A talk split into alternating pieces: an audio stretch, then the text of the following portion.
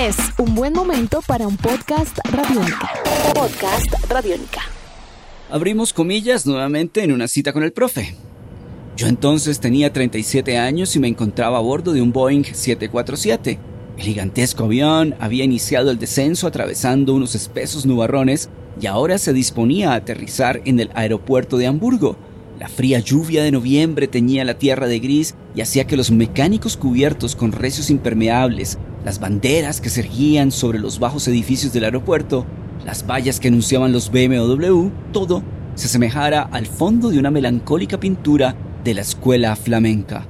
Vaya, otra vez en Alemania, pensé. Cerramos comillas.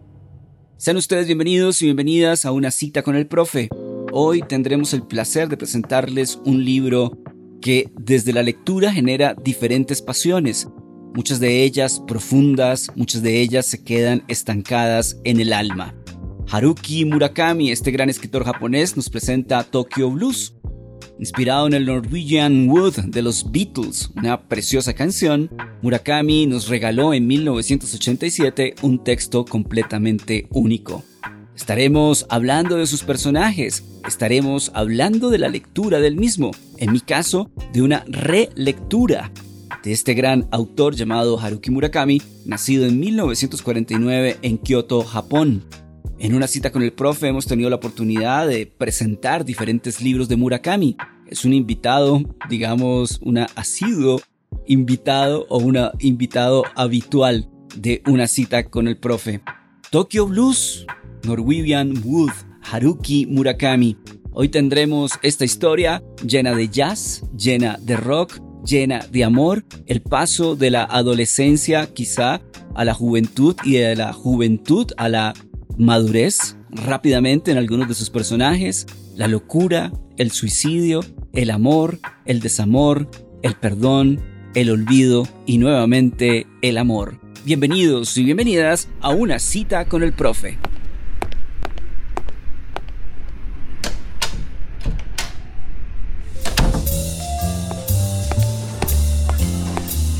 En Radiónica, una cita con el profe. Continuamos con la referencia de Tokyo Blues de Haruki Murakami, escritor japonés. Este libro fue escrito en 1987. Tenemos un protagonista, Toru Watanabe. Él se encuentra en un avión aterrizando en Hamburgo en 1987. Nos habla de un 747, un Boeing gigante. Comienza a escuchar ese Norwegian Wood de los Beatles en una versión estilizada y esa canción le trae recuerdos, además de una vista completamente melancólica, de lo que ocurrió hacia 1969 en Tokio, cuando un personaje, este el señor Toru Watanabe, de 20 años de edad, se encontraba en la universidad. Pues bien, Toru está enamorado de Naoko. Naoko es una mujer muy sensible, un poquito mayor que él, y tienen un personaje en común, Kizuki.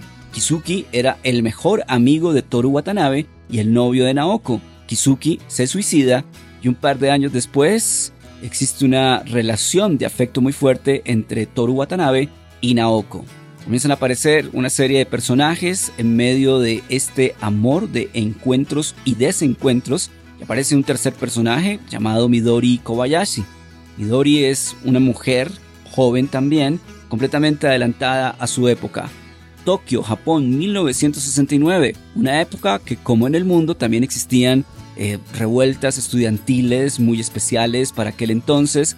Y estos personajes, Midori, Naoko y por supuesto Toru Watanabe, comienzan a descubrirse a través de los afectos, a través de la ausencia de los mismos y hacen un tránsito de la juventud a la madurez muy rápida, precisamente por muchas situaciones que ocurren fuertes, por cierto, en Tokyo Blues. Podcast Radiónica. En algún momento, en medio de tantas melancolías, el protagonista de este libro, el señor Watanabe, está recordando a Naoko.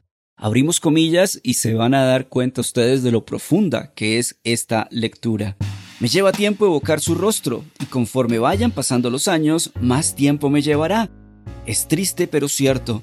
Al principio era capaz de recordarla en 5 segundos, luego estos se convirtieron en 10 en 30 segundos, en un minuto. El tiempo fue alargándose paulatinamente, igual que las sombras en el crepúsculo. Cerramos comillas. Continuamos con la descripción de Tokyo Blues de Haruki Murakami, libro escrito en 1987. Hemos hablado de Toru Watanabe, protagonista, de Naoko, la otra protagonista, y de Midori, quien por cierto se ha convertido con el tiempo en un amor platónico de muchos lectores y lectoras. Nos encontramos con Reiko Ishida, quizá uno de los personajes más interesantes del libro. Ella, una mujer madura, profesora de música, es la conexión entre Naoko y Toru Watanabe. No vamos a generar ningún spoiler, pero es quizá uno de mis personajes favoritos de este gran libro. Kizuki, el amigo de ellos, se suicidó.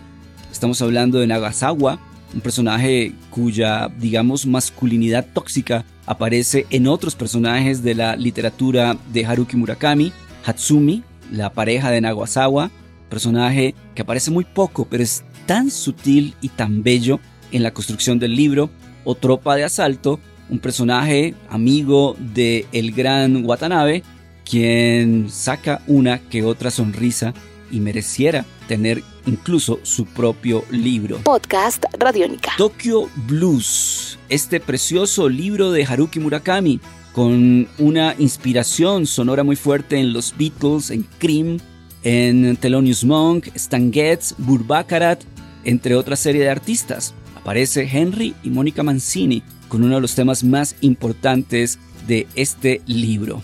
Sebastián Martínez Pavas en la producción de este espacio. Mi nombre es Álvaro González Villamarín. Una cita con el profe. Podcast Radiónica. Nos puedes escuchar a través de radionica.rocks o a través de tu plataforma favorita.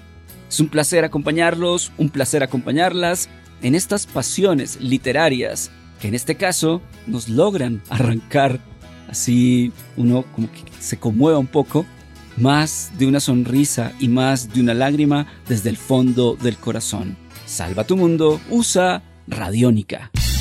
Nuestros podcasts están en radionica.rocks, en iTunes, en RTVC Play y en nuestra app Radiónica para Android y iPhone. Podcast Radiónica.